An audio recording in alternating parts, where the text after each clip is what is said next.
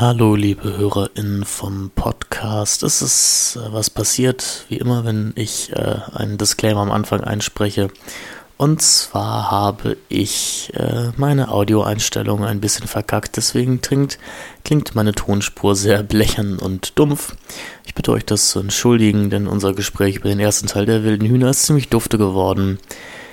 Nächste Folge dann wieder in gewohnter Audioqualität. Bis dahin, euer Finn.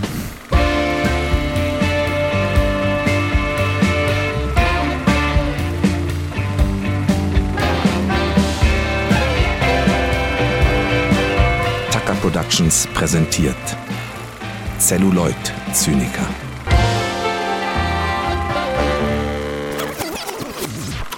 Herzlich willkommen zu einer wunderbar wilden und sommerlich ausgeflippten neuen Folge der Celluloid Zyniker in der Stammbesetzung mit meinem liebsten Bandenmitglied Moritz Fürster. Hallo Moritz. Hi Finn, ne? Also ich finde es ja wirklich schade, dass wir damals keine Bande hatten. Ne? Also ähm, ich, ich frage mich, wie jetzt auch unsere Beziehung zueinander wäre, wenn wir damals eine Bande gehabt hätten. Und wie hätte diese Bande geheißen? Das frage ich mich immer wieder. Na, hatten wir nicht so eine Art Bande? Also mit Tucker Productions, war das nicht eine Bande? Was, würde, was meinst ja, du? Ja, aber so eine, aber so eine sehr, so eine sehr spätpubertäre Bande, ne? Also, weil ich finde ja eigentlich gerade so Band, Banden spannend, die sich quasi aus so einem, aus so einem kindlichen Alter heraus entwickeln und wo sich dann quasi in dieser Bande so Konflikte auftun und man irgendwie merkt, da, da passiert was, da altert die Bande und irgendwie, also ich bin ja in so einer Nachbarschaft aufgewachsen aufgewachsen, wo wirklich sehr, sehr viele Kinder auch waren. Und da, das konnte man quasi auch so ein bisschen so die Nachbarschaftskinder, das war so eine richtige Bande. Da hatten wir, da haben wir uns Verstecke gebaut, da sind wir jeden Tag rausgefahren, äh, also gefahren tatsächlich auch mit Fahrrädern und so weiter. Das war so ein Bandengefühl. Das war eine Bande. Das, was wir hatten, das, also, das war jetzt, also das war jetzt, fand ich nicht so eine meinst, das war Bande. schon immer Business, war schon immer, das war schon immer Business, meinst du? Also im entferntesten Sinne ja, es war so eine, so eine Businessbande, kann man vielleicht sagen. Vielleicht sind wir das auch jetzt immer noch, mhm. äh, wo sich das Wort ja. Businessbande auch irgendwie, also hört sich ein bisschen komisch an, aber. Wir sind ja auch, wir sind ja auch eigentlich gar nicht befreundet, sondern äh, nee. nur, nur, nur Geschäftspartner, ne? Denn nicht, dass wir bei den HörerInnen hier irgendwelche falschen Nee, genau. Ich weiß auch gar nicht, wie Finn aussieht tatsächlich. Wir haben uns auch noch nie persönlich gesehen. Bisher läuft immer alles nur über Telefon ab. Aber ich würde mich freuen, Finn, wenn wir uns auch demnächst mal in Real Life sehen. Ja, nicht, dass dann aber so eine, so eine Catfish-Situation entsteht, ne? Ähm, das wäre natürlich unangenehm. Also du, du, du bist schon auch so alt, wie du gesagt hast. Du bist jetzt nicht 60 oder so. Was hatte ich denn mal gesagt? Nur, dass ich da jetzt also die, die Kontinuität auch so ein bisschen weiterführe. Was hatte ich dir gesagt, als wir uns, äh, wie alt ich? Ja, ich, ich glaube, dass dieser, dieser Moment, der uns jetzt häufiger schon mal ereilt hat, dass unsere Anmoderation meistens nur so, so ein Viertel so lustig sind, wie wir uns selber das irgendwie so ausgedacht haben. Denn es gab ja auch zu, äh, zu unserer vorletzten Folge zu den wilden Kerlen zwei Feedback von Lukas Bawenschik. Äh, da haben wir euch ja ein bisschen aufgeklärt über deutsche Sprichwörter, ferner über das Sprichwort äh, lieber ein Spatz in der Hand als eine Taube auf dem Dach. Und äh, Lukas ähm, äh, kontaktierte mich und äh, lachte, lachte mich aus darüber und meinte, also Finn, das ist jetzt halt wirklich eine der wenigen, also eine der, eines der deutschen Sprichwörter, was so selbsterklärend ist. Ähm, das war auch ein Gag, der nicht funktioniert hat, ne? Also, keine Ahnung, ich sehe das anders. Also ich, ich fand das richtig lustig. Ich habe mir die Folge auch nochmal angehört. Ich habe auch da schallend gelacht. Hab's all meinen, hab's all meinen Freunden empfohlen, diese, diese Folge. Und ich habe auch nur positives Feedback bekommen. Also äh, ja. Ja, also ich muss auch sagen, ich würde da auch immer noch gegengehen. Also ich habe das wirklich real, dieses Sprichwort bis zu diesem Punkt, wo wir es äh, für uns selber quasi aufgeklärt haben, nicht verstanden. Also ähm, jetzt weiß ich's und auch so, wie äh, Lukas dir das nochmal erklärt hatte, ergibt es natürlich auch Sinn, das möchte ich ja gar nicht sagen.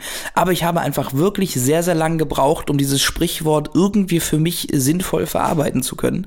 Ähm, und deswegen bin ich froh, dass wir das gemacht haben. Ich bin auch, du, und da, und da lasse ich mich auch gerne auslachen. Also das ist aber für mich war das mhm. ein Learning, so wie man sagt hier so in der heutigen Welt. Ja, ja. Und, ja, ähm, ja. und, das, und das ist auch einfach für mich äh, privat gewinnbringend gewesen. Und dafür mache ich diesen Podcast auch ein bisschen, ne? Damit ich selbst selber das auch mal ein paar neue Impulse mit, mitkriege.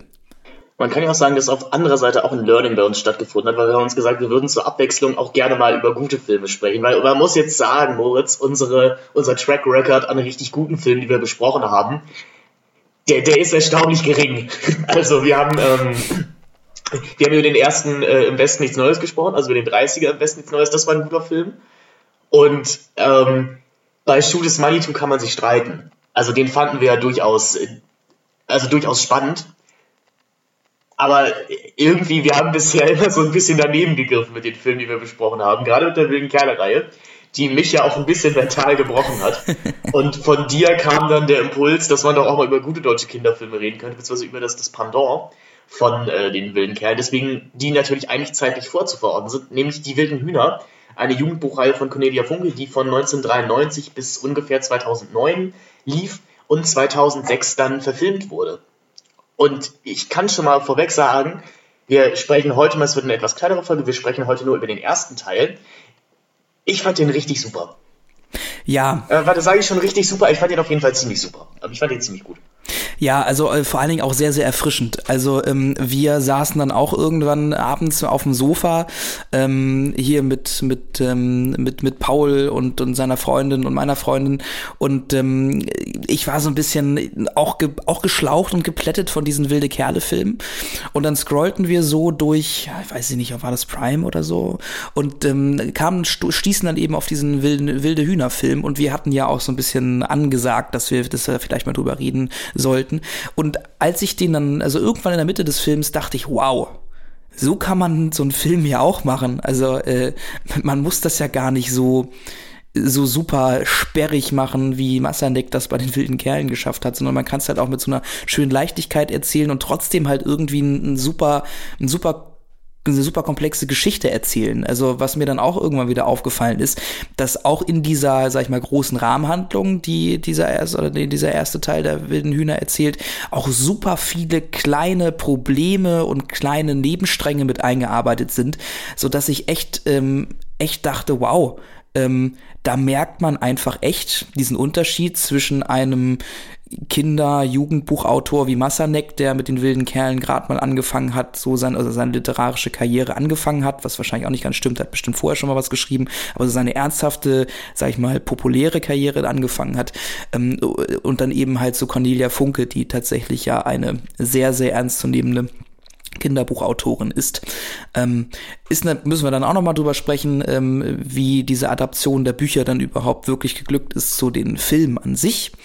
Aber ähm, grundsätzlich ist das schon ein Unterschied wie Tag und Nacht, will ich fast sagen. Oder wie, wie fandst du das, Finn? So im Vergleich gru das, grundsätzlich. Das, das sehe ich genauso. Cornelia Funke gehört ja, glaube ich, auch in jedes deutsche Kinderzimmer, wie wahrscheinlich auch Michael Ende oder sowas.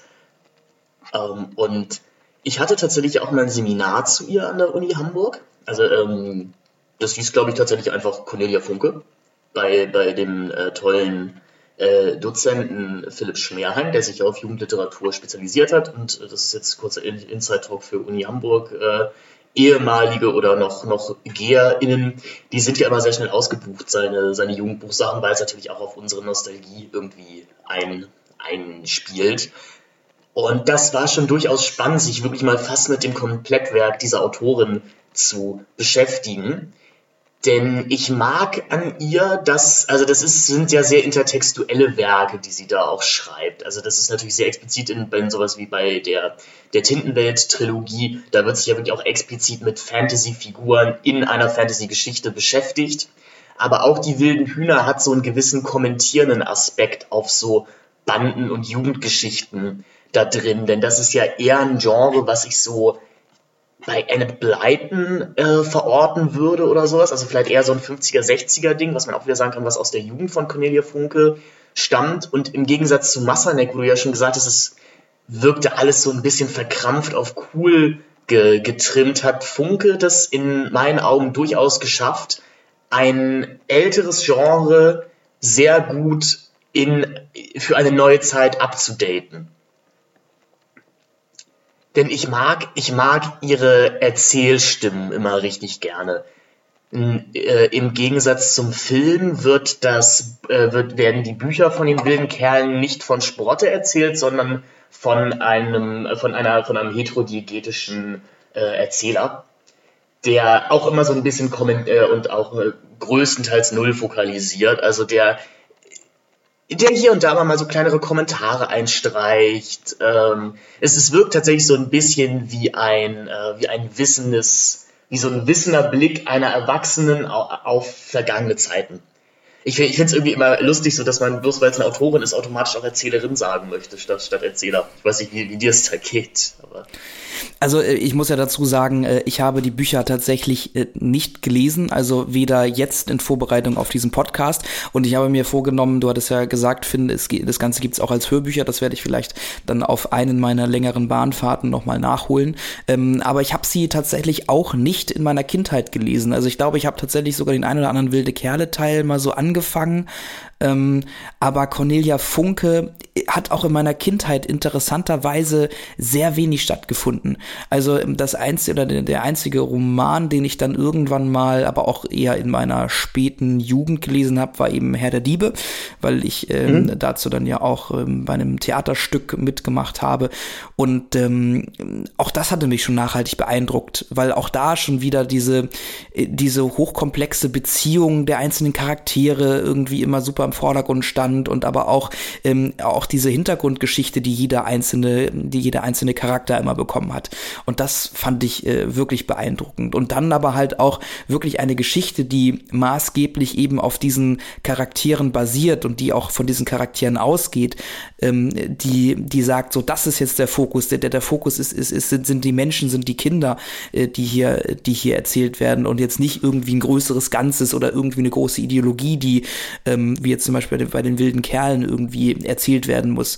Ähm, und das, das fand ich einfach so erfrischend und hat wahrscheinlich auch diese Leichtigkeit irgendwie mitgebracht, die ähm, ich vorhin schon so herausgehoben hatte. Nee, genau, und sie ist ja auch, ich habe Michael Ende vorher schon gesagt, sie ist halt auch eine Autorin, die Kinder als Publikum ernst nimmt.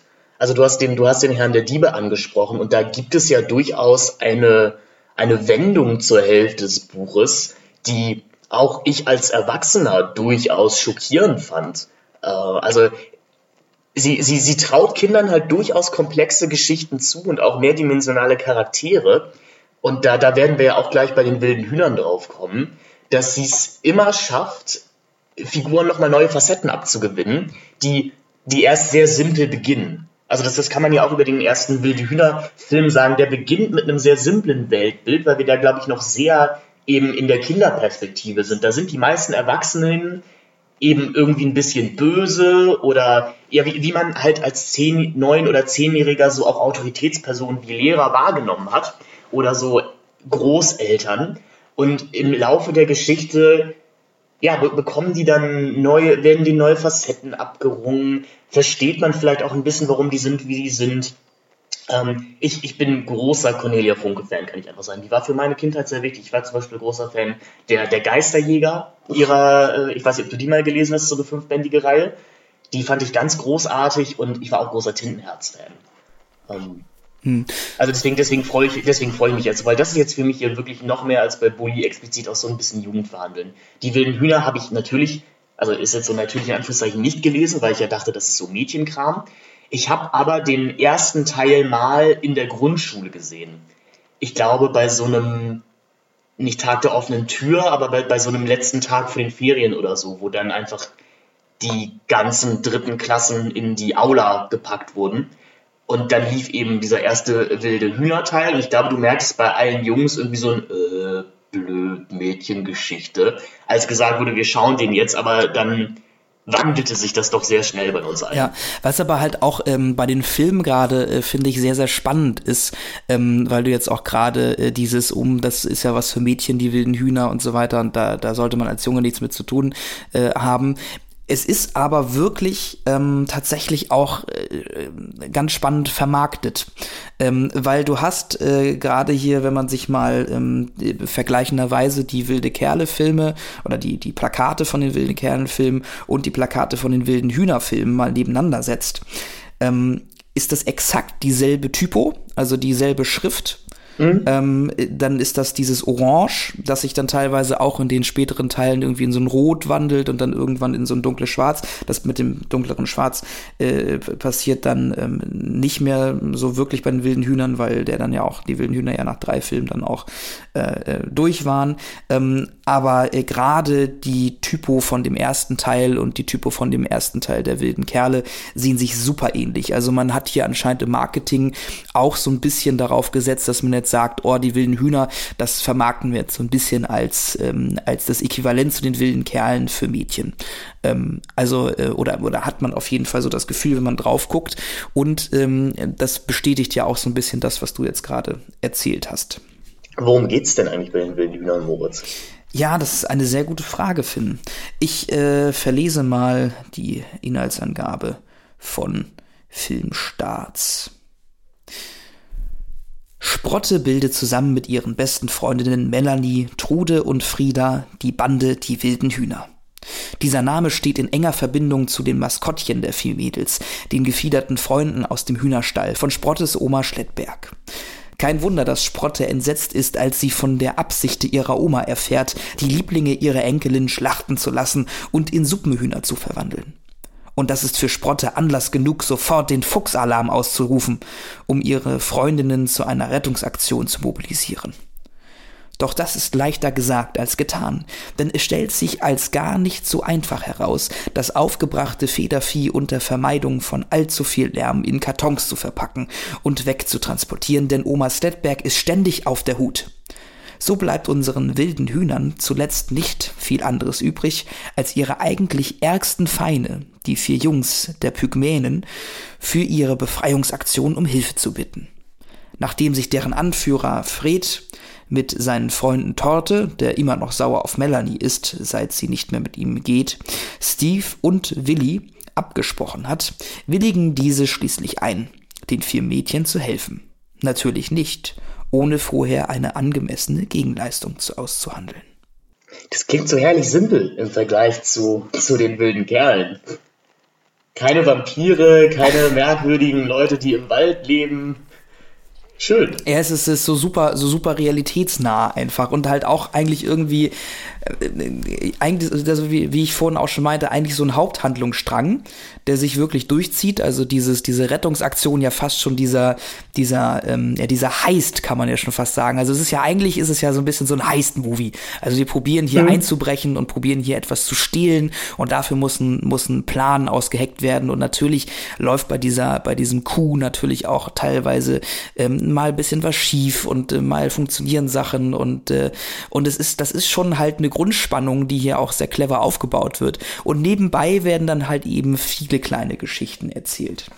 Ich mag grundsätzlich die Idee daran, wie gesagt, da sind wir so ein bisschen in der, also so in der Adaptionstheorie dann, dass man, man hat eben verstanden, man kann, man kann diese, diese schöne Erzählstimme von, die Funke da eingebaut hat, die kann man halt nicht in einen Film überretten. Deswegen hat man eben Sprotte als, also die Anführerin der wilden Hühner, als Erzählerin des ganzen Films und ich glaube sogar aller drei Filme. Und da kommt natürlich schon mal der schöne Aspekt, dass, dass sie selber auch ihre Geschichte hier gerade schreiben.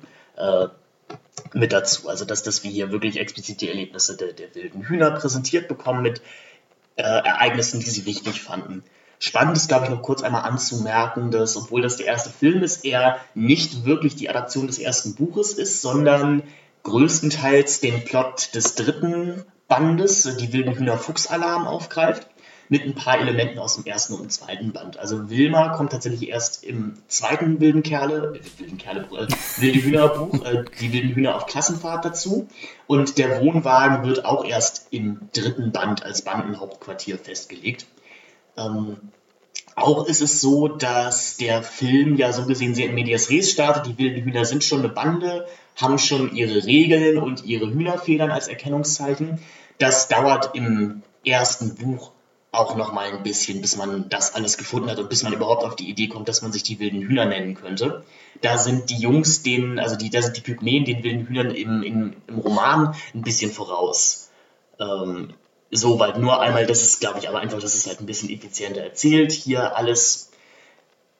Und ich mag ja grundsätzlich gerne so Slice-of-Life-Filme. Also Filme, die keinem, die jetzt keinem stringenten Plot folgen, sondern eher so ein bisschen Episoden im Leben von Figuren erzählen. Und das kann man ja auch in den ersten wilden, wilde Hühnerfilm sagen. Der plätschert auf so sehr angenehme Art und Weise vor sich hin. Ähm, hat, hat eine eher episodenhafte Dramaturgie. Du hast diesen Heist schon angesprochen, wo man eben die Hühner stehlen muss. Und man kann dann, glaube ich, so ein bisschen verwundert sein, weil man sich denkt, der Film geht jetzt aber noch irgendwie eine halbe Stunde oder 40 Minuten, als diese Hühner dann gerettet sind. Nee, weil dann eben doch was anderes wichtig ist. Und deswegen fand ich den Film halt auch eine sehr schöne Abbildung von so einem Jugendleben, an das ich mich selber auch noch erinnert habe. Wir kommen jetzt beide auch vom Dorf, muss man ja sagen, und ich habe auch den Ort, in dem die wilden Hühner leben, ist es, ist es eine größere Kleinstadt, würde ich sagen. Da gibt es noch so Kopfpflaster, es gibt irgendwie so ein, so ein Stadt, Stadtfest, auf das alle gehen. Das hatte, na, das hat natürlich mir einfach sehr viele Anknüpfungspunkte gemacht. Weil auch dieses, es, es gibt so, es gibt verlassene Wälder oder Wiesen um die Stadt rum und Fahrradlandwert, das war ja wirklich auch eins zu eins unsere Kindheit und Jugend im alten Land. Ja, wir haben uns dann in dem Zuge auch äh, vor, im Vorgespräch so ein bisschen gefragt, ob also wie denn eigentlich die Lebensrealität heutiger Kinder aussieht. Also macht man das, macht man das noch so auf Fahrräder fahren, äh, auf Fahrräder steigen und so umherfahren und irgendwie so ein bisschen opportunistisch gucken, was so der Tag so bringt oder ähm, trifft man sich tatsächlich eher so zum zum, was weiß ich, iPad spielen, das ist natürlich jetzt eine sehr dystopische und Fortnite, natürlich jetzt eine sehr dystopische äh, und, und stereotype, ähm, äh, stereotypes Bild, was ich mir jetzt gerade vorstelle. Ähm, aber. Ja, ich würde sagen, man, man läuft dann so schnell Gefahr, auch so, so, so, so ein Boomer zu werden, ne? mit irgendwie ja, die Jugend mit, mit ihren Walkmans und ihren Pac-Man-Videospielen. Die machen ja nichts anderes mehr. Äh, aber das würde mich tatsächlich mal interessieren. Das müsste ich vielleicht mal, äh, mal erfragen. Also, ähm, das, das, vielleicht bringe ich das, wenn ich es schaffe, mal zum nächsten Mal mit. Also so ein paar Informationen. ich meine, wir, wir, haben ja beide ein paar LehrerInnen so im Freundeskreis oder angehende LehrerInnen. Vielleicht kann man da mal nachfragen.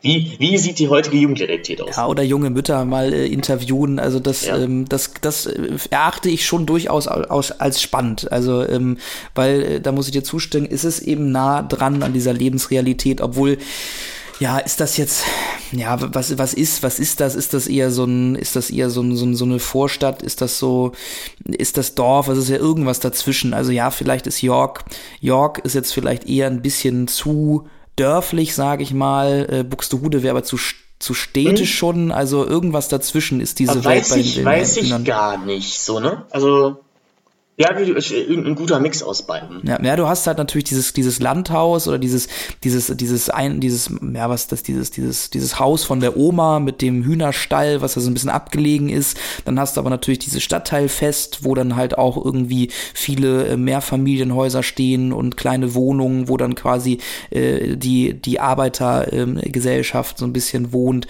Ähm, und das, äh, ich weiß nicht, also vielleicht, ich, ich weiß nicht auch nicht genau, wo man, wo man solche solche Städte oder solche, solche Provinzen ähm, am ehesten verorten kann.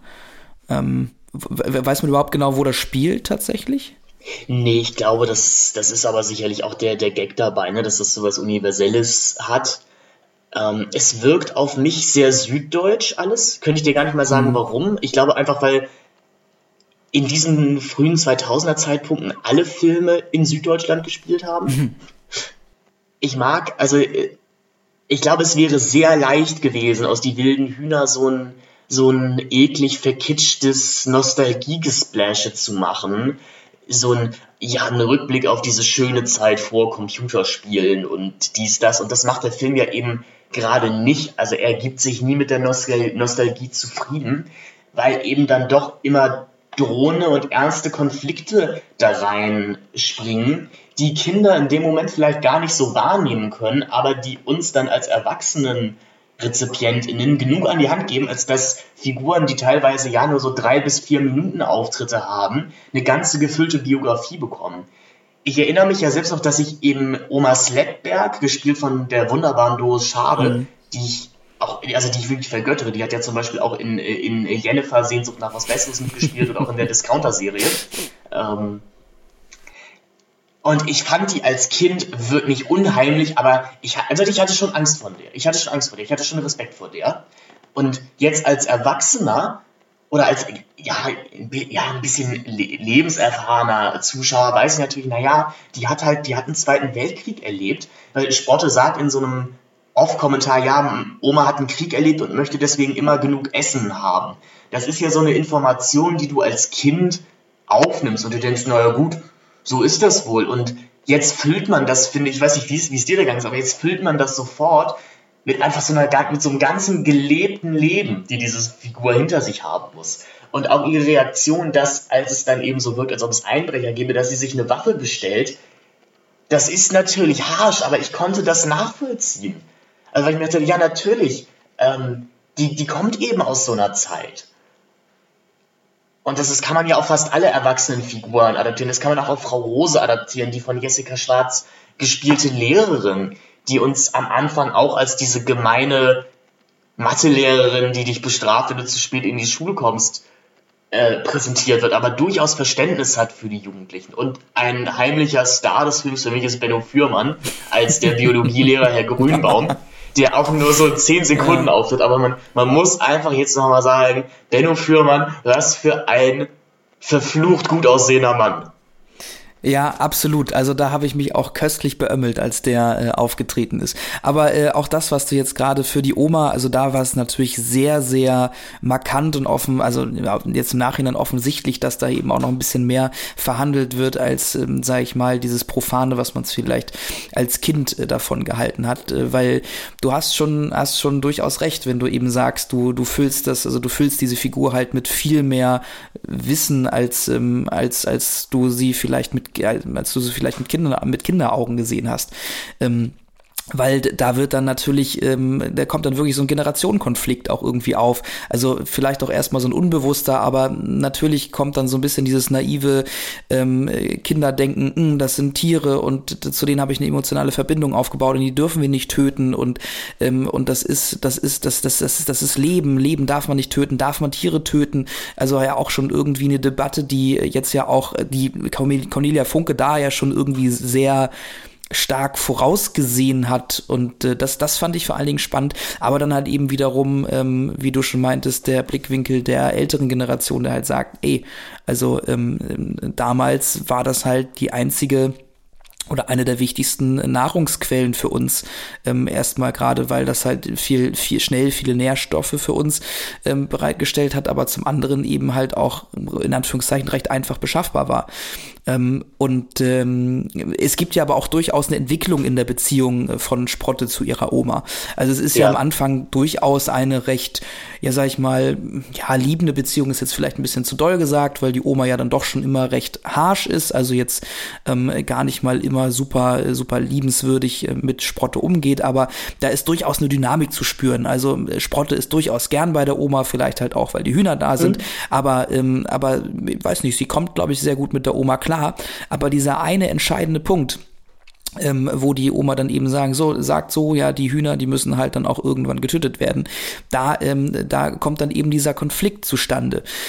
Und ähm, Sprotte hört dann ja, also möchte dann ja nicht mehr mit der Oma reden und nicht mehr mit ihr telefonieren und ist dann einfach böse auf die Oma. Aber irgendwann später im Film, also auch nachdem dieser ganze Hühnerkuh dann äh, vonstatten gegangen ist und die Oma ja grundsätzlich auch weiß, wer diese Hühner äh, gestohlen hat, kommt es dann ja aber auch trotzdem wieder zu einer Annäherung zwischen den beiden. Und ganz am Ende mhm. ist Sprotte dann wieder diejenige, äh, die der Oma dann hilft, in ihrem Garten zu arbeiten oder halt irgendwie äh, ein paar Sachen zu erledigen im Haushalt, äh, nachdem die Oma ja, glaube ich, auch, äh, ist, sie, ist die nicht gestürzt oder so und hat sich irgendwie was verstaucht. Ich weiß gar nicht mehr genau. Aber auf jeden Fall ist ja eben auch diese, diese Beziehung zwischen der Oma und Sprotte auch nicht einfach nur schwarz-weiß gedacht, sondern es gibt halt eben so Alternanzen, es gibt Graubereiche und es ist eben auch eine, ja, sehr realistische Beziehung zwischen, also realistische Familienbeziehung, Dynamik, die da aufgemacht wird. Und da, da, da bezieht sich natürlich dann auch noch die Situation oder die Beziehung zwischen äh, der Mutter von Sprotter, äh, von der Mutter von Sprotte, gespielt von Veronika Ferris, zu ihrer Mutter, also eben äh, der, der Oma von ja. Sprotte irgendwie noch mit, mit rein. Ne? Was man ja auch einmal sagen muss, also auf der einen Seite, ich, ich mochte diese kleine, wenn es eine sein sollte, Schweigen der Lämmer-Referenz, wenn, äh, also äh, Sprotte weint sich dann eben bei ihrer Mutter, also bei, bei Veronika Ferris, aus. Ich, ich glaube tatsächlich sogar, die hat gar keinen Namen. Also die ist einfach immer nur Sprottes Mutter, was ich auch irgendwie sehr charmant finde. Ähm, und weint sich eben über die Hühner aus und die, die Ferris-Figur erzählt dann, dass ja, sie eine ähnliche Erfahrung mit, mit der Oma bzw. mit ihrer Mutter gemacht hat, weil sie als Kinder äh, Kaninchen hatten und Oma Sledbeck die natürlich auch geschlachtet hat, wenn, wenn, man, wenn man die dann essen konnte im Winter. Und dass sie bis heute noch so die, die Schreie der Kaninchen hört. Und das klang doch für mich fast eins zu eins wie, wie das, was, was Clarice Starling äh, da, da, Hannibal Lecter erzählt im Schweigen der Lämmer mit, mit den Lämmern, die zur Schlachtbank geführt werden wurden. Was auch ja so ein schöner Moment ist. Also ich glaube, unaufgeregt und subtil sind tatsächlich die Worte, die ich für den ersten Wilde Hühnerfilm verwenden würde, weil hier gibt es, wie wir gerade schon gesagt haben, hier gibt es sehr viel Subtext, der aber immer sub bleibt. Und das ist, das ist wirklich herrlich, der spielt sich nie in den Vordergrund. Also, das ist vielleicht aber auch, weil es noch so eine andere Zeit des Filmemachens ist. Es gibt hier nie so ein Zwinker-Zwinker-Momente, sondern es ist immer alles sehr understated, genauso wie hier, hier der Film macht jetzt, sage ich mal, filmisch auch nicht deutlich auf sich aufmerksam. Gut, es gibt so ein paar Kranshots, die du im Vorgespräch ja auch schon angesprochen hast, aber es ist alles sehr understated gefilmt, sehr unaufgeregt, sehr ruhig. Ähm, das ist gerade auch im Vergleich zu so einem heutigen Blockbuster und auch Jugendkino echt eine Wohltat. Also mit, mit was für einem Nulltempo man sich hier durch die Geschichte bewegt. Genau, und das ist, das ist auch wirklich das, was es ange, äh, angenehm hat, also das Tempo, äh, auf jeden Fall. Also es ist, ähm, es wird sich wirklich Zeit genommen für die einzelnen Figuren, für die, es, es wird sich Zeit genommen für die kleineren Geschichten. Es wird halt nicht irgendwie in einem, in einem unfassbaren schnellen Tempo irgendwas probiert abzuhandeln, sondern es, es wird sich, es wird sich eben die Zeit genommen, dass vielleicht auch irgendwie mal kurz nicht so viel passiert oder dass mal, dass vielleicht auch mal ein paar Blicke oder ein paar, äh, weiß ich nicht, einfach mal, mal Figuren irgendwie kleinen Zeit mal nebeneinander gehen, einfach nur. Also es ist wirklich dieses, das Tempo, das, das stimmt, das, was es wirklich super angenehm äh, zu gucken macht. Absolut. Und einfach natürlich ähm, hat, äh, Vivian äh, Neffe, die Regisseurin des Films, hatte natürlich das Glück, dass 2006 schon vier oder fünf wilde Kerle Bücher vorhanden waren. Das heißt, äh, nicht wilde Kerle, wilde Hühnerbücher vorhanden waren. Das heißt, man wusste im ersten Teil schon relativ, man hatte schon sehr gelebte Figuren auch vor sich und wusste, glaube ich, schon relativ genau, wie man teilweise mit ein, zwei Sätzen auch andere Beziehungen, die in den Büchern durchaus mehr Zeit bekommen, von den anderen wilden Hühnern zu ihren Eltern zum Beispiel, äh, sehr effizient zusammenfassen kann. Das muss ich nämlich auch sagen. Es gibt zum Beispiel Momente, in denen, in denen Trude vorgestellt wird und äh, ihr Vater scheint eine neue Freundin zu haben. Und die, ich glaube, die sollen alle so zehn Jahre alt sein. Der, Im Buch sind sie in der fünften Klasse auf jeden Fall. Und es geht schon los, dass die Eltern versuchen, den Kindern, also jetzt im Film, diesen Bandenkram, wie sie es nennen, auszureden. Und dann sagt die Todefigur zu ihrem Vater nur sowas wie, ja, Mama hatte damit nie ein Problem. Und damit ist ja auch wieder, damit ist auch eine ganze Familiengeschichte in einem Satz schon wieder dargelegt worden. Oder eben äh, Melanie, gespielt von Paula Riemann, die ist ja so ein bisschen die, die schöne, die Markenklamotten versessene, die etwas oberflächliche der wilden, Kühe, äh, wilden Hühner. Ist, also ich glaube, irgendwann ja. haben wir haben wir wirklich alle Tiere durch. Also, wir haben alle Attribute ja, es gibt ja durch. Auch die wilden Kühe, die, kommen, so. die kommen ja im dritten ich, Teil Ich dachte, dazu. du wolltest die wilden Kühe sagen. Das, das hätte ich ja, auch Die wilden Kühe fände ich auch toll. Nee, die, die wilden Küken kommen, kommen im dritten Teil, also in die wilden Hühner und das Leben dazu. Ah, okay. Äh, Melanie hat eben, oder Melanies Familie hat das Problem, das wird im Film auch nicht so ganz klar, sicherlich, weil es Sport auch noch nicht ganz versteht oder nicht, nicht ganz interessiert. Da, da scheint der Vater seinen Job verloren zu haben oder sowas und man muss jetzt in eine kleinere Wohnung ziehen. Es ist grundsätzlich weniger Geld da. Und auch das schafft der Film sehr behutsam zu vermitteln. Wie allgemein alle Probleme oder Sorgen, die diese wilden Hühner haben, sehr behutsam an uns rangetragen werden. Das ist nie so, dass das Kinder überfordern könnte, aber eben auch nicht, dass es Erwachsene unterfordert. Und das ist, finde ich, mit das höchste Lob, was man an einem Kinderfilm aussprechen kann. Ja, ja, das, weil das Leben geht ja auch immer weiter. Also es sind dann immer so, mhm. es sind dann immer so Momente, die ähm, recht akzentuiert werden. Ähm, und dann ist es erstmal für ein paar Minuten nicht Thema, weil wieder was anderes wichtig ist und dann wird es irgendwann nochmal wieder aufgegriffen. Aber es ist trotzdem irgendwie, hast du nie das Gefühl, dass irgendwas so diesen richtig riesen Impact auf das gesamte Leben hat und da, da, da ändert sich jetzt auf einen Schlag alles, sondern es sind irgendwie immer so leichte, ähm, sag ich mal, ähm, äh, sag ich mal, so, so, so, so, so Tupfer, die das, die das Leben anstecken, äh, antupfen und dann in neue Bahnen leiten. Aber das, das finde ich auch so, also es ist wirklich so ein, so ein dahin fließen und mal biegen wir links ab, mal biegen wir rechts ab. Ähm, es ist eben, es ist eben wirklich ja einfach einfach gut erzählt ähm, und äh, um jetzt vielleicht auch noch mal auf die Mutterfigur noch mal mit einzugehen die ich dann halt auch wieder spannend fand also die Mutter von der äh, von der Sprotte gespielt von Veronika Ferris die ja auch wirklich so eine so eine dann ja doch irgendwie komplexe Figur ist. Also ähm, wir mhm. zuerst wird sie uns eben als alleinerziehende Mutter, als alleinerziehende Mutter präsentiert, die auch nicht so wirklich gut äh, mit dem Leben klarkommt und ähm, und das Haus ist recht unordentlich oder diese Wohnung ist eher recht unordentlich. Hat ja. sie nicht sogar auch ein Alkoholproblem oder das weiß ich gar nicht so genau. Na, also sie sie, sie ähm, betreibt auf jeden Fall Frustfressen oder wie man das nennt. Also es gibt dann immer so äh, Sachen wie bitte geh nicht an meine geh nicht an meine Notfallpralinen, aber du hast recht, da steht auch mal ein Weinglas rum auf jeden Fall. Ich glaube, ich glaube auch im Buch tatsächlich, ähm, Soweit bin ich aber noch nicht, weil ich habe die Reihe noch nicht ganz durch. Ich bin auch der Meinung, dass sie in irgendeinem Buch tatsächlich mit dem Rauchen aufhören will. Oder, oder wieder anfängt mit dem Rauchen. Das ist jetzt aber für hier wilde Hühner-Fans äh, unter unseren HörerInnen, da könnt ihr uns gerne aufklären, ob das tatsächlich passiert. Ja, naja, auf jeden Fall denken wir dann eben da auch zuerst, um Gottes Willen, was ist das denn für eine Mutter? Und irgendwie, das kann ja gar nicht gut sein. Und wie kann die denn äh, irgendwie ein Kind äh, da großziehen? Und das funktioniert ja alles gar nicht. Und dann lernen wir aber eben nach und nach irgendwie ähm, ihre Lebenssituation kennen. Und dass mhm. sie eben auch verlassen wurde von, von ihrem Mann. Und ähm, dass sie jetzt natürlich auch guckt, wie sie die Miete bezahlen muss. Und ähm, deswegen jetzt auch keinen super hochkarätigen Job hat, sondern eben als Taxifahrerin ihr Geld verdient. Ähm, und das, und was ich dann auch immer wieder äh, super spannend finde, dass dann ja auch irgendwie ähm, das Privatleben so super beeinflusst, also dieser Job, ne, dass wir dann immer wieder sehen, ah, die Mutter, die ähm, schläft halt dann eben auch mal tagsüber, wenn sie eine Nachtschicht hat oder muss auch mal eine Nachtschicht fahren und ähm, ist dann eben abends nicht da für Sprotte und fährt sie dann aber auch mit dem Taxi zur Schule und solche Geschichten. Ähm, also da, da beeinflusst dann eben auch das Privatleben, das, das berufliche Leben und andersherum, ähm, was dann die diesem ganzen Film auch wieder so eine, ja, wieder diese komplexe Ebene gibt. Also es ist eben nicht nur Job ist Job und Privatleben ist Privatleben, sondern es wird da eine gesamte Lebenssituation abgezeichnet. Ja. Ne? Und dann geht es natürlich irgendwann noch weiter mit diesen verschiedenen äh, Männern, die dann noch wieder ähm, da auch über diese Zeitungsannoncen mit dazukommen, wo dann auch wieder eine humorvolle Ebene mit eingezeichnet wird, wo ich übrigens den Gastauftritt von Pete Glocke einfach wahnsinnig lustig fand. ähm, und Simon Gose-Johann kriegt, glaube ich, auch noch einen kleinen äh, Auftritt. Genau, der ist, der ist auch dabei als so ein cooler Typ von der Disco, hatte ich das Gefühl.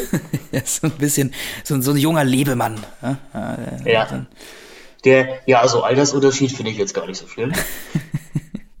Jemand, man muss ja auch einfach mal den, ich, ich nenne es jetzt auch mal Mut einfach betonen, dass, also, ich habe das Gefühl, wir, ich will es nicht wiederholen, aber wir sagen sehr viel ähnliche Sachen, weil diese Reihe einfach so, also weil man es immer wieder betonen muss, wie gut das einfach alles ist. Also, dass Funke tatsächlich sich auch traut, Kindern hier eben keine einfachen Familienverhältnisse vorzusetzen.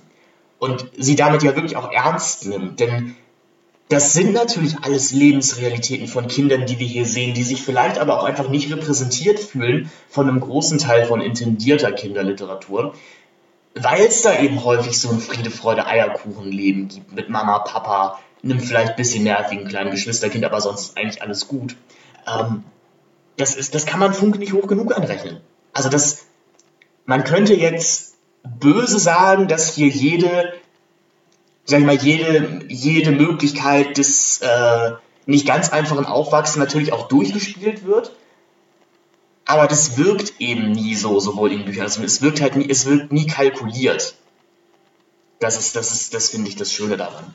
Weil natürlich könntest du sagen, ja gut, du, du hast einfach alle Klischees da in der Tüte. Du hast irgendwie, du hast eben eine alleinerziehende Mutter, die nicht so ganz gut klarkommt. Du mhm. hast äh, Eltern, die, die sich gerade trennen und wo die Eltern sich nicht, nicht den Dreck unter den Fingernägeln gönnen. Du hast den, ähm, ja, den schlagenden Vater, also ein bisschen, du hast häusliche Gewalt dabei und dann hast du eben noch den wirtschaftlichen Abstieg bei einer Familie.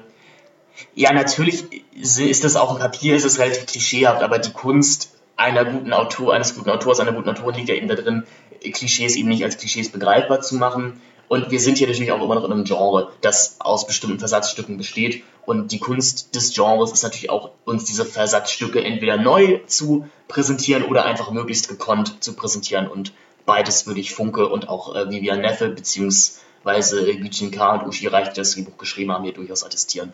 Worüber wir auch nochmal sprechen könnten, ist, was uns beide ja so ein bisschen genervt hat. Wir haben häufig schon mal das Wort Ideologie gesagt bei den wilden Kerlen ist, dass die wilden Hühner eben Konflikte, vor allem mit den Jungs, also mit den Pygmäen, durch Kommunikation lösen irgendwann. Also es geht hier nie darum, die andere Bande zu besiegen und der eigenen Ideologie zu unterwerfen, wie die wilden Kerle das noch gemacht haben. Nein, man, man spricht sich hier aus, man nähert sich an, ja, man spielt sich Streiche, aber die, die finden auf so einem gegenseitigen Respekt, also die finden auf so einem Respektverhältnis statt.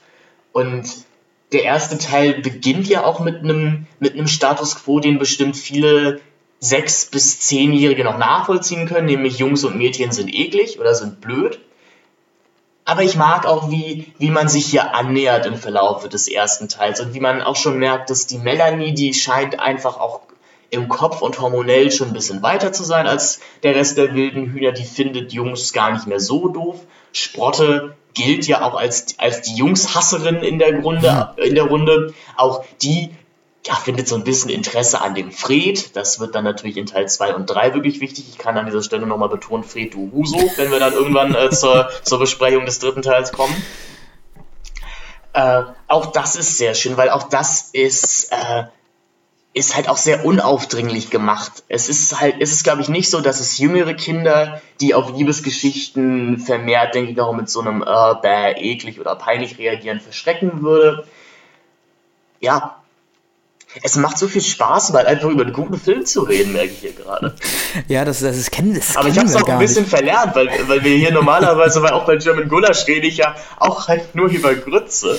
Ja, und man, man kann so wenig Witze machen aus. Ja, wir, wir, wir, wollen, wir wollen ja eigentlich auch unserem Namen auch immer so ein bisschen gerecht werden. Äh, Celluloid-Zyniker, das passt ja eigentlich gar nicht so wirklich gut dazu, äh, äh, über gute Filme zu sprechen. Aber ja, ja, es, es, es fällt schwer, ähm, äh, Witze zu machen darüber, das stimmt.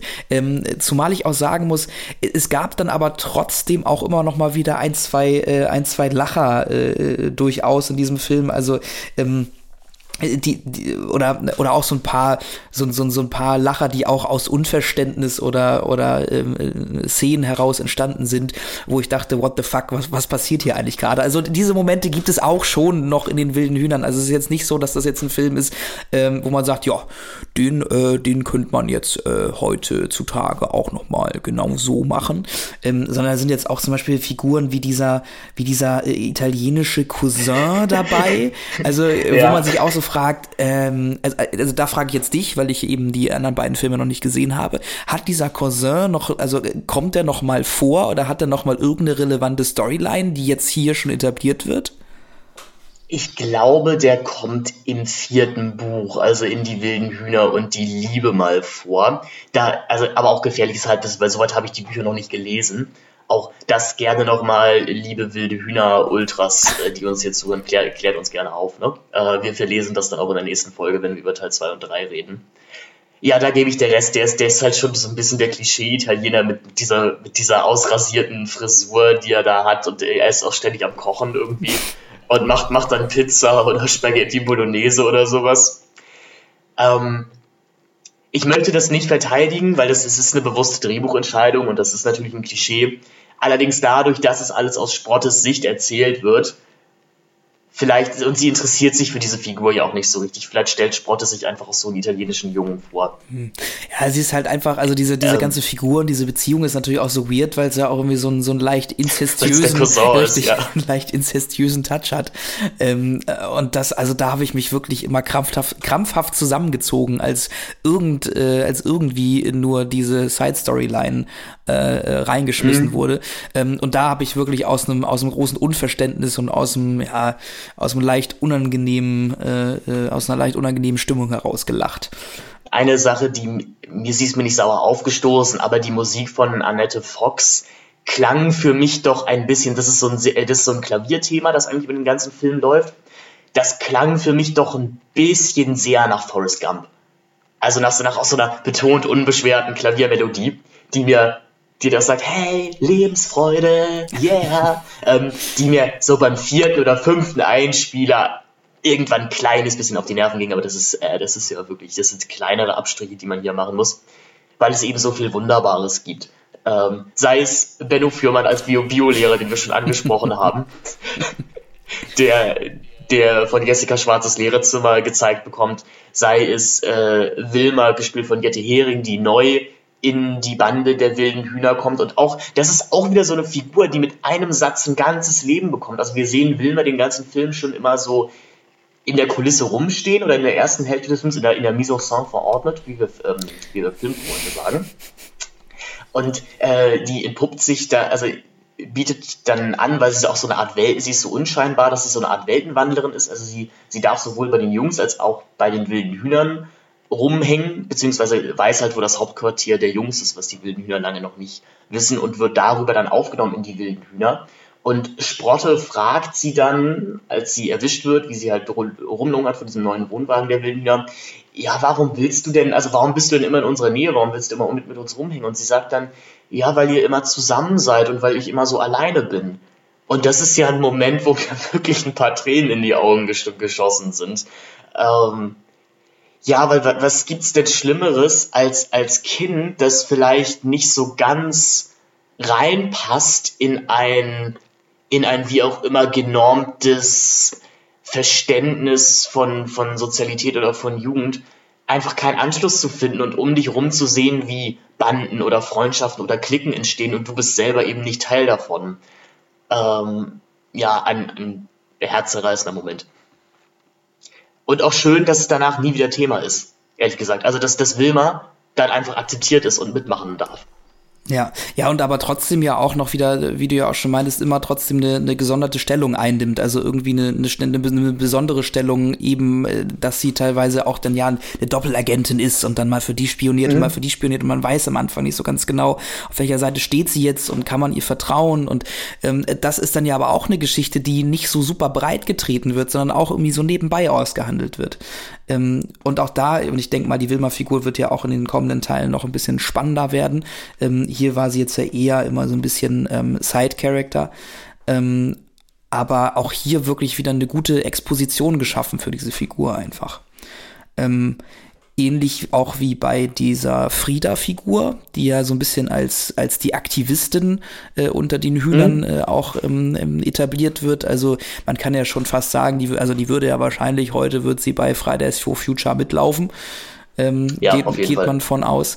Äh, ja, auch schon damals äh, wieder so eine, die, diese Ökodebatte in Anführungszeichen äh, super stark gemacht.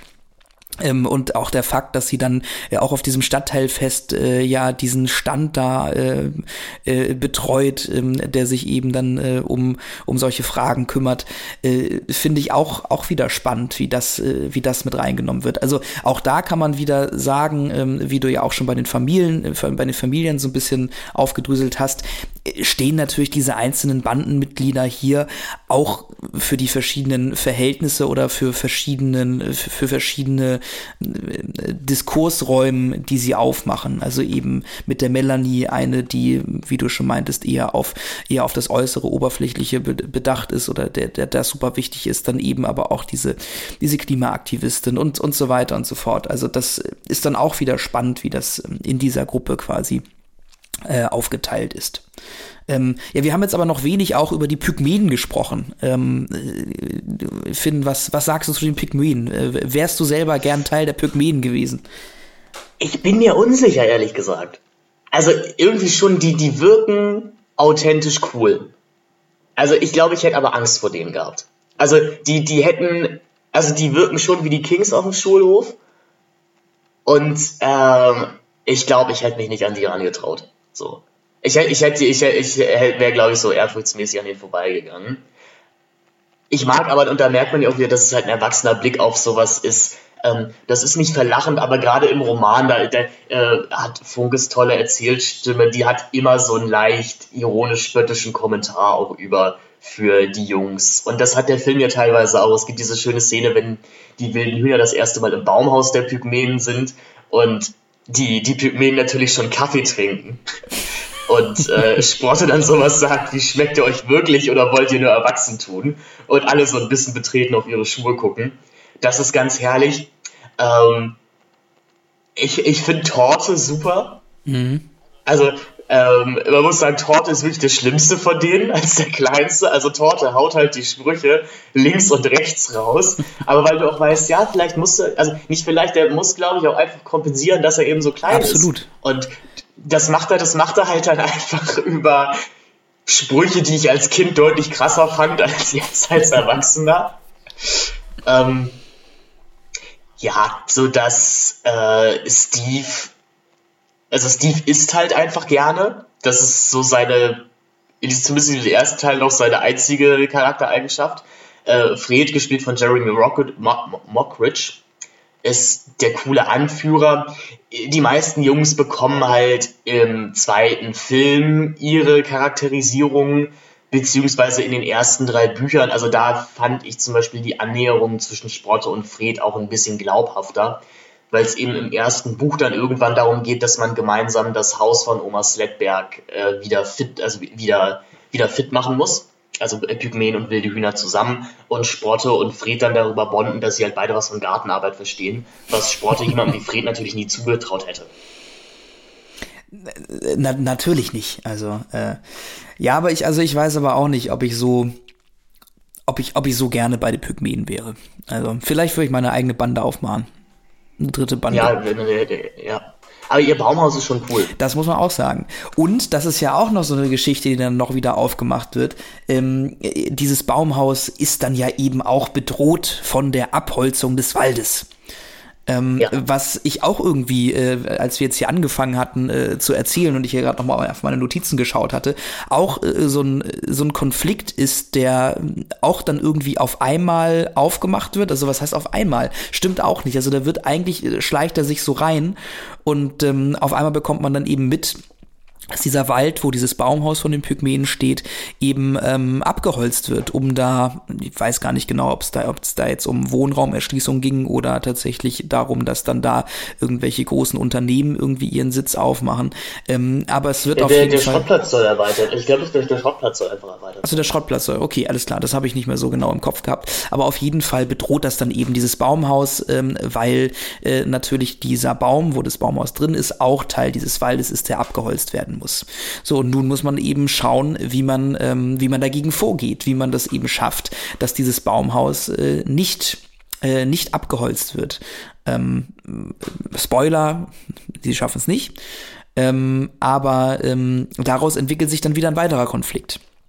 Äh, nämlich, dass äh, die Pygmäen und die wilden Hühner dann eben auf diesen, auf diesen, auf diese Baustelle, auf diese Rodungsabholzungsfläche gehen und ähm, und so sauer sind, dass Willi ist es, glaube ich, ähm, hm? diesen, was ist das, Baggerkran, Walze, Bagger, die die die Baggerscheibe einschlägt, genau. Genau. Und daraus dann eben der nächste Konflikt erwächst.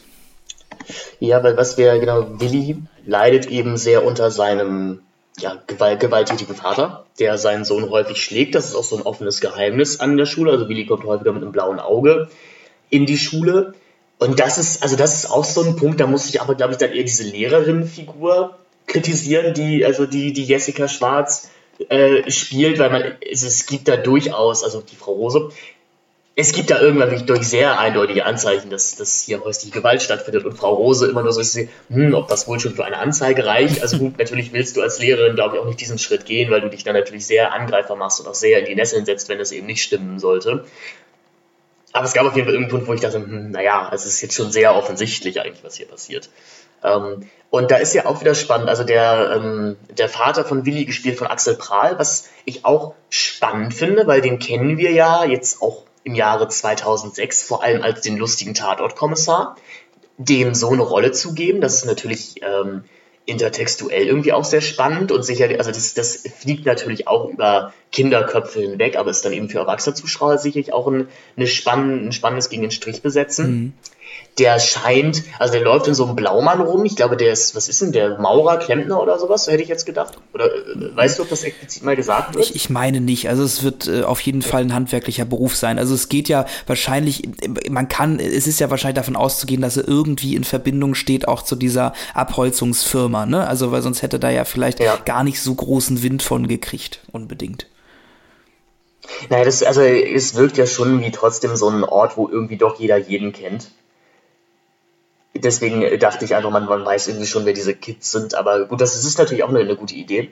Ähm, der aber auch einfach wie jemand wirkt, der wie viele in diesem Film erst noch lernen müssen, dass man Konflikte mit Kommunikation lösen kann. Das scheint auch so ein bisschen das Leitthema des ersten Films zu sein. Ähm, hat dieser Vater das, glaube ich, nie gelernt und kann in seiner Verzweiflung sich halt häufig nur ja, auf, auf, auf Schläge zurückgreifen, so als Kurzschlussreaktion. Und dann sieht man ein bisschen, wie Willi sein Sohn dieses Verhalten eben auch spiegelt, der eben, wenn ein Problem aufkommt, die Augen zumacht und Gewalt anwendet. Also entweder indem er dann, als er erfährt, dass das Baumhaus abgerissen werden soll, anfängt eben wie wild dieses Baumhaus auseinanderzureißen, dann von Melanie noch besänftigt werden kann. Oder eben diesen Bagger klein, äh, nicht kurz und klein, aber die, die Scheibe dieses Baggers einschlägt. Ähm, auch, auch das wieder eine ganze Familiendynamik in so zwei, drei Szenen oder zwei, drei Gesten erzählt. Ja, ja, und ähm, ich will jetzt ja auch nicht sagen, dass man, also dass man diese Figur, also diese Vaterfigur, die Axel Prahl da verkörpert, ähm, am Ende komplett nachvollziehen kann. Das ist natürlich, da spielt dann immer auch irgendwas mit rein, ähm, was, was, was nicht durch, was, was nicht durch äh, soziale Umstände irgendwie erklärt werden kann. Ähm, aber trotzdem sind es dann doch die sozialen Umstände, die das Ganze irgendwie ein, also einordnen lassen. Also, einordnen, genau. Ja, einordnen ist gutes Genau, also man sagt jetzt nicht, oh, hier Axel Prahl, der Vater, das ist der, der Böse und der hat nur, der will böse sein um des Böse sein Willens, ähm, sondern der hat halt eben auch einen, einen, Hintergrund, der kommt vielleicht auch eben aus so einer Arbeiterfamilie und hat vielleicht sogar selber Gewalt äh, erlebt mhm. in, seinem, in seinem Leben und hat es eben auch nicht anders gelernt, weiß eben nicht, wie man sonst anders Konflikte lösen kann. Natürlich kompensiert man dann vielleicht auch Dinge, die aus der Arbeit kommen oder oder, halt eben äh, dadurch, dass man körperlich arbeitet und eben auch eine gewisse Physis mitbringt, um eine Autorität ähm, darstellen zu können, wo man sie vielleicht in der Arbeitswelt nicht unbedingt hat. Ähm, so, das sind so alles Sachen, die mit in diese Figur reinspielen und die die auch, also die auch im Subtext immer irgendwie miterzählt werden, ähm, so dass diese Figur eben nicht so eindimensional wird und ähm, und und wo man dann sogar fast schon ja, sag ich mal, Verständnis irgendwie für diese Figur aufbringt. Also es ist wirklich total spannend gemacht und so eine Figur zu entwickeln und zu erzählen, das erfordert schon wirklich eine eine ein, ein sehr ein sehr ähm, ja sehr gekonntes Handwerk, was man Cornelia Funke hier auf jeden Fall zuschreiben muss, aber natürlich dann auch der Adaption. Ähm, ich weiß nicht, wie es im Buch ist, ob, äh, ob diese Figur tatsächlich auch so gezeichnet wird, wie sie jetzt im Film gezeichnet wird. Also, dass man, äh, ja, so harte Schale, vielleicht aber auch irgendwo ein weicher Kern, ist natürlich auch so, eine sehr, so ein sehr klassischer Trope, den man hier verfolgt. Ähm, aber ähm, ich finde, so einfach macht sich das der Film aber auch nicht unbedingt mit der Figur. Genau wir hören zumindest im ersten Roman irgendwann, dass es auch, also das ist tatsächlich auch ein, ein, großer Reveal, so wenn, wenn eben die Pygmäen und die wilden Hühner sich annähern. Dennoch sagen, dass auch der erste Roman ist auch nicht wirklich plotgetrieben, also es ist auch sehr episodenhaft. Grundsätzlich geht es eben darum, dass Oma Sledberg für eine Woche zu ihrer Schwester reist. Äh, Sprotte soll auf das, äh, soll auf ihr Haus aufpassen, hat natürlich viele Aufgaben bekommen, was sie die Woche über machen soll. Vernachlässigt das ein bisschen. Die wilden Hühner werden gegründet, die Pygmäen sehen das als Bedrohung an. Man spielt sich dann sehr viele Streiche gegenseitig, die darin gipfeln, dass die Pygmäen die Hühner von Oma Sledberg freilassen und das Haus sowieso auch auf andere Art und Weise ein bisschen verwüstet wird. Man sucht, man vermutet noch eine Art Schatz im Keller von Oma Sledberg. Ähm, ganz, ganz süß alles, aber wenn man sich dann annähert, dann erzählt Fred eben, dass Willi nicht gerne nach Hause geht, weil er so viel von seinem Vater geschlagen wird. Und dabei bleibt es dann auch erstmal Frau Rose. Ähm, sieht dann, also Willi kommt dann eines Tages auch zu spät in die Schule, nachdem die beiden Banden sich so ein bisschen was geleistet haben und hat ein blaues Auge. Und Frau Rose sagt dann nur einmal sowas wie, Willi, äh, magst du dann nach der Stunde vielleicht nochmal zu mir kommen? Und Willi sagt dann aber auch sehr latent aggressiv, nein, das geht sie nichts an. Und damit belässt sich das beim ersten Buch erstmal. Auch da ähm, berichten wir gerne bei der nächsten Folge, wie sich der, also wie sich das noch weiter ausbaut, äh, weil müssen sie auch irgendwo herhaben, sag ich mal. Ähm, vielleicht, vielleicht ist es aber auch eine, eine filmische Neuschöpfung, diese Figur so nochmal weiter auszuführen. Ja. Ähm, aber ich muss auch trotzdem sagen, dass diese gesamte Szene, die sich dann mit dem Vater nachher auf diesem Schulhof abspielt, ähm, doch schon irgendwie ein ziemlicher Schlag in die Magengrube war. Also mhm. das war dann wieder so eine Szene, wo ich dachte, ui, ähm, das ist jetzt, also da nimmt der Film jetzt irgendwie eine Wendung, die ich jetzt so nicht erwartet hätte. Also ähm, ich fand es schon, ich fand es schon krass, wie wie das geht, dass, dass so ein, dass so ein, dass so ein, dass so ein Mann einfach auf den Schulhof kommen kann und einfach Kinder zusammenschlägt auf diesem Schulhof. Also, äh, und dass das, dass es dann auch super lange dauert, bis man dann da überhaupt einschreitet. Also, ähm, der hat ja wirklich ja. enorm viel Zeit gehabt, da irgendwie sein Unwesen zu treiben, bevor dann die Lehrerin auftritt oder bevor dann auch überhaupt, ich glaube, den ersten, ähm, den ersten Gegenangriff in Anführungszeichen startet dann ja auch Sprotte. Ähm, Genau, und Frau Rose muss sogar noch was sagen. Also Frau Rose muss doch zu den beiden männlichen Lehrern, die so ein bisschen aussehen wie so Referendare, die gerade erst angefangen haben. Wo ich, also ich dachte nämlich, als ich die gesehen habe, erst, das wären Jugendliche. So, also das, das, das wären so ältere Schüler, die da irgendwie mit rumstehen. Dann sagt sie, ja, wollen Sie auch mal was machen oder sowas? Ähm, ich glaube einfach, naja, man, man kennt den ja sicherlich als Willis Vater, deswegen glaube ich, wird da auch keiner so richtig was sagen, wenn der eben auf den Schulhof geht, weil es ist ja Willis Vater. Und es könnte natürlich auch anspielen auf so eine gewisse Lehrerinnenmentalität, die uns vielleicht aus der Jugend auch noch bekannt ist, nämlich dieses, na, da mische ich mich mal lieber nicht ein. Also ich, ich, ich weiß ja nicht, wie es da wirklich zu Hause ist. Und es geht uns ja eigentlich auch nichts an, ne? Dieses, dieses gute urdeutsche, wir, wir, wir lästern schon drüber, aber geht uns eigentlich, geht uns ja nichts an, ne? Ist ja, ein, ist ja eigentlich deren Sache, also, ja. Genau. Es, äh, muss man, muss jeder selber wissen. Genau, ja. Ist ja auch, ist ja auch Axel Prahls Erziehung. Äh, da, ähm, das kann er ja halten, wie er will. Äh, hm? Ja, also, also das fand ich, das fand ich grundsätzlich äh, wirklich eine der, der derbsten ähm, äh, oder, oder krassesten äh, Szenen in diesem Film. Ähm, der dann aber halt auch wirklich diese Ernsthaftigkeit nochmal wieder äh, mit reingebracht hat. Ähm, ja, also grundsätzlich wirklich ähm, äh, gut geschrieben, einfach.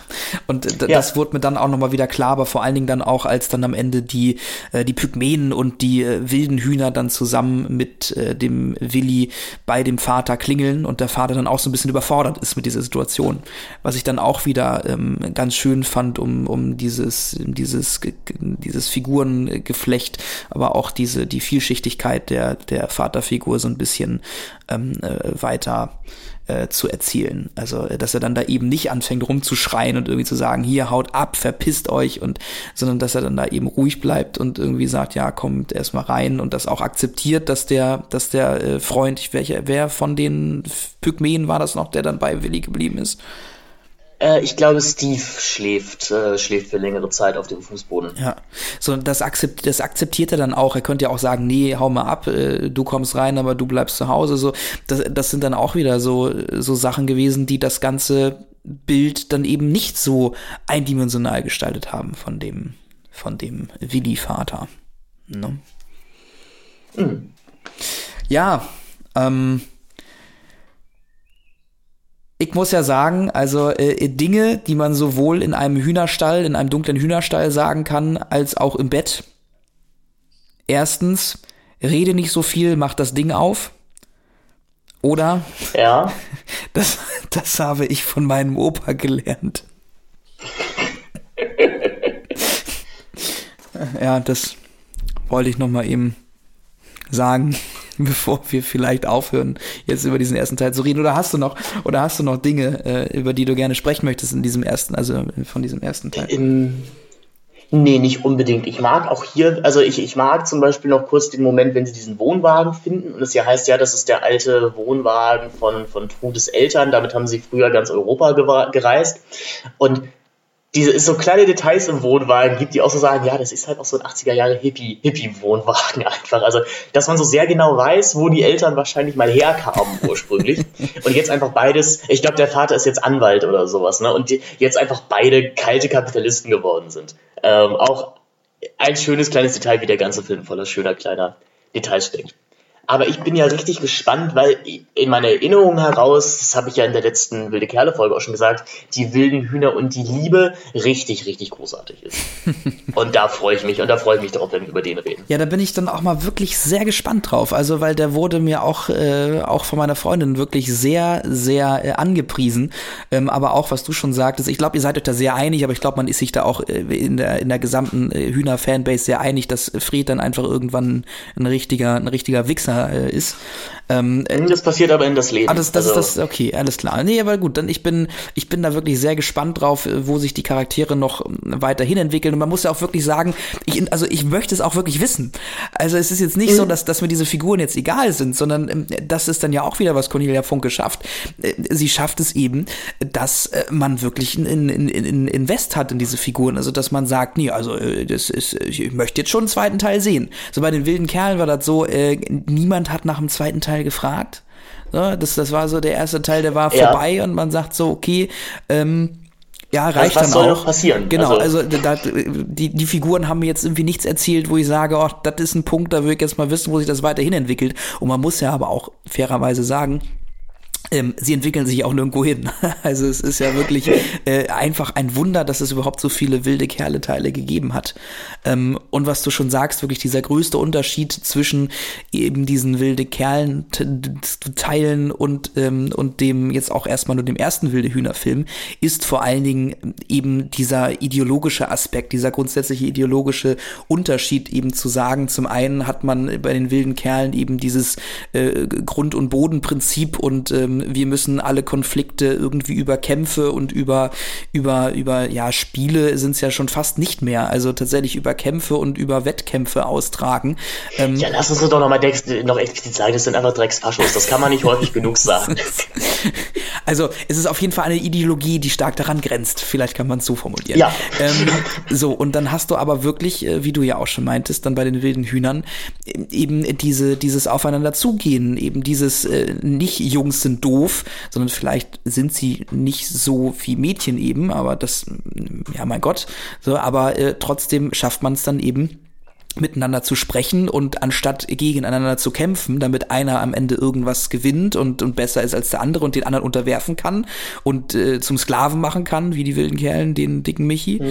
ähm, sondern äh, dass man halt eben äh, zusammenhält und zusammen äh, dann eben etwas schafft und zusammen ähm, ein Ziel verfolgt. Das ist doch eigentlich die viel schönere Message und man fragt sich wirklich, was ja. Joachim Massanek da geritten hat, ähm, äh, wirklich was gänzlich äh, Konträres zu erzählen äh, zu dieser Message, die man eigentlich Kindern mitgeben sollte. Ähm, ja, es ist wie, wie es schon damals in diesem schönen Kirchenlied, das du vielleicht auch bei dir im Konfer gesungen hast. Wir wollen aufstehen, aufeinander zugehen, voneinander lernen, miteinander umzugehen. Ja, ob das jetzt, ob das jetzt so das Lied ist, was ich, was ich gerne jetzt mit den wilden Hühnern weiterhin verbinden möchte, ist, das ist eine andere Frage. Ähm, aber ich war noch, be be bevor wir gleich, äh, also bevor wir uns so langsam aus unserem Wohnwagen rausbegeben. Was mich noch verwundert hat, ist einfach bei der Sichtung dieses ersten Filmes, dass sehr viele Momente, die ich dachte, die im ersten Teil kämen, anscheinend doch erst im zweiten Teil kommen. Ähm, weil ich, ich erinnere mich vor allem an einen Abspannsong, der, also es gibt im ersten Teil auch einen Abspannsong, der, der mir aber nicht so jetzt im Kopf geblieben ist. Also der ist ganz süß, weil man sieht eben auch, wie die, die jungen SchauspielerInnen den aufnehmen. Ähm, aber ich, ich habe den aus dem zweiten Teil mehr im Ohr und habe dann gemerkt, ah, es ist der aus dem zweiten. Äh, und es gibt nochmal eine Aufnahme, in der jedes wilde Huhn noch so sein Huhn hat und dann werden Polaroid-Fotos gemacht und die Hühner fliegen dabei weg. Und das hatte ich tatsächlich an, ans Ende des ersten Teils verortet, aber anscheinend kommt es auch im zweiten Teil vor. Also da noch mehr Gründe, sich zu freuen. Ja, ja, schön. Jetzt müssen wir nur noch gucken, wie wir an diesen zweiten Teil kommen, also oder wie ich an diesen zweiten Teil komme. Du meintest ja irgendwie, du hast ihn vielleicht sogar noch irgendwo als DVD oder als ich, Genau, ich, ich besitze als als als wilde Hühner, als wilder wilde Hühner Ultra äh, besitze ich natürlich alle drei DVDs. Äh, nein, die, die waren einfach mal, äh, als, als der Mediamarkt Buxtehude so seine ja, seine DVDs, äh, sein DVD-Angebot massivst verkleint hat, äh, gab es halt so einen riesigen Eimer mit drei DVDs für 8 Euro oder sowas. Und da habe ich mir mal die ganze wilde Kerle-Reihe mitgenommen. Die wilde Hühnerreihe. Was sehr, äh, ja, wilde Hühnerreihe.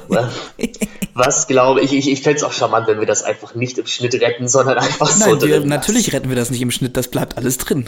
also. Nee, genau.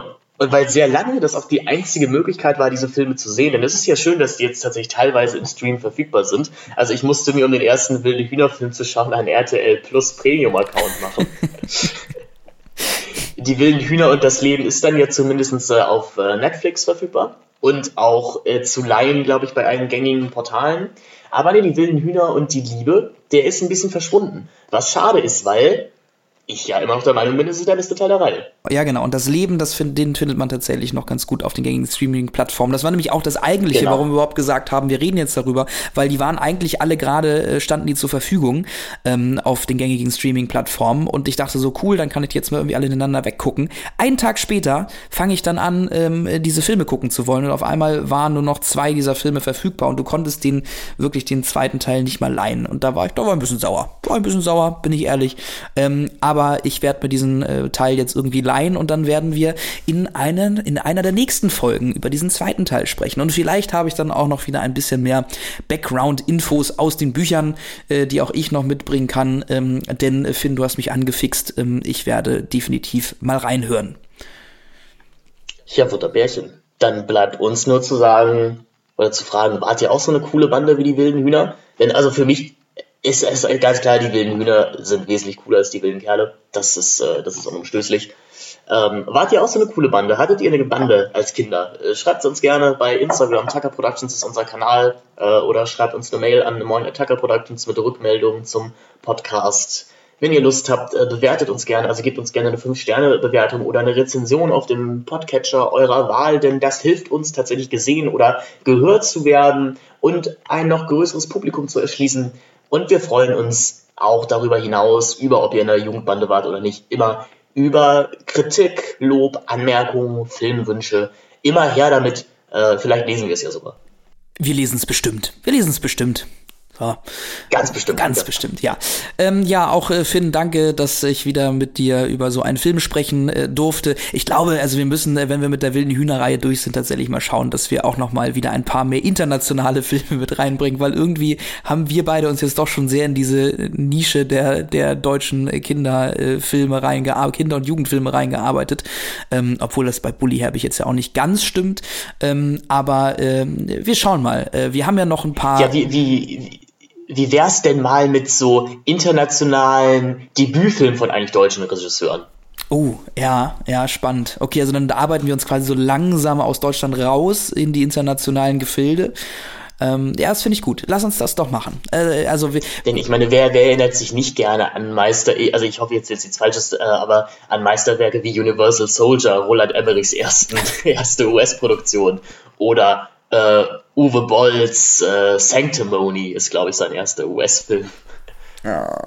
Was war Till Schweigers erster, ähm, erster internationaler Film? War das Honey in, in the Head oder wie heißt das? Head, Head Full of Honey? Nee, das, das, das können wir natürlich ja, also das können wir natürlich mal eben hier live recherchieren. Er hat als Schauspieler schon in den späten 90ern auf jeden Fall international gearbeitet. Nein, du hast recht. Headful of Honey ist, seine, ist, sein, ist als Regisseur zumindest sein erster Gehversuch international. Als Schauspieler hat er das schon seit den späten 90ern gemacht. Ja, da kennen wir ihn dann ja tatsächlich auch schon aus dem einen oder anderen internationalen Streifen. Gut, äh, so viel noch zum, zum äh, Abgeplänkel. Ähm, ja, wir sehen, hören uns dann irgendwie in den nächsten Wochen. Äh, wie ihr schon merkt, haben wir mhm. da keine super regelmäßige, ähm, regelmäßige, äh, sag ich mal, äh, Reihenfolge, wo wir jetzt irgendwie die, die Folgen hier hochladen zu den wilden Hühnern. Aber freut euch einfach auf die nächsten Wochen, da wird etwas kommen. Yes. Macht's gut und äh, alles ist gut, solange ihr wilde Hühner seid. Bock, bock, bock, bock. Tschüss. Bock, bock. Ciao.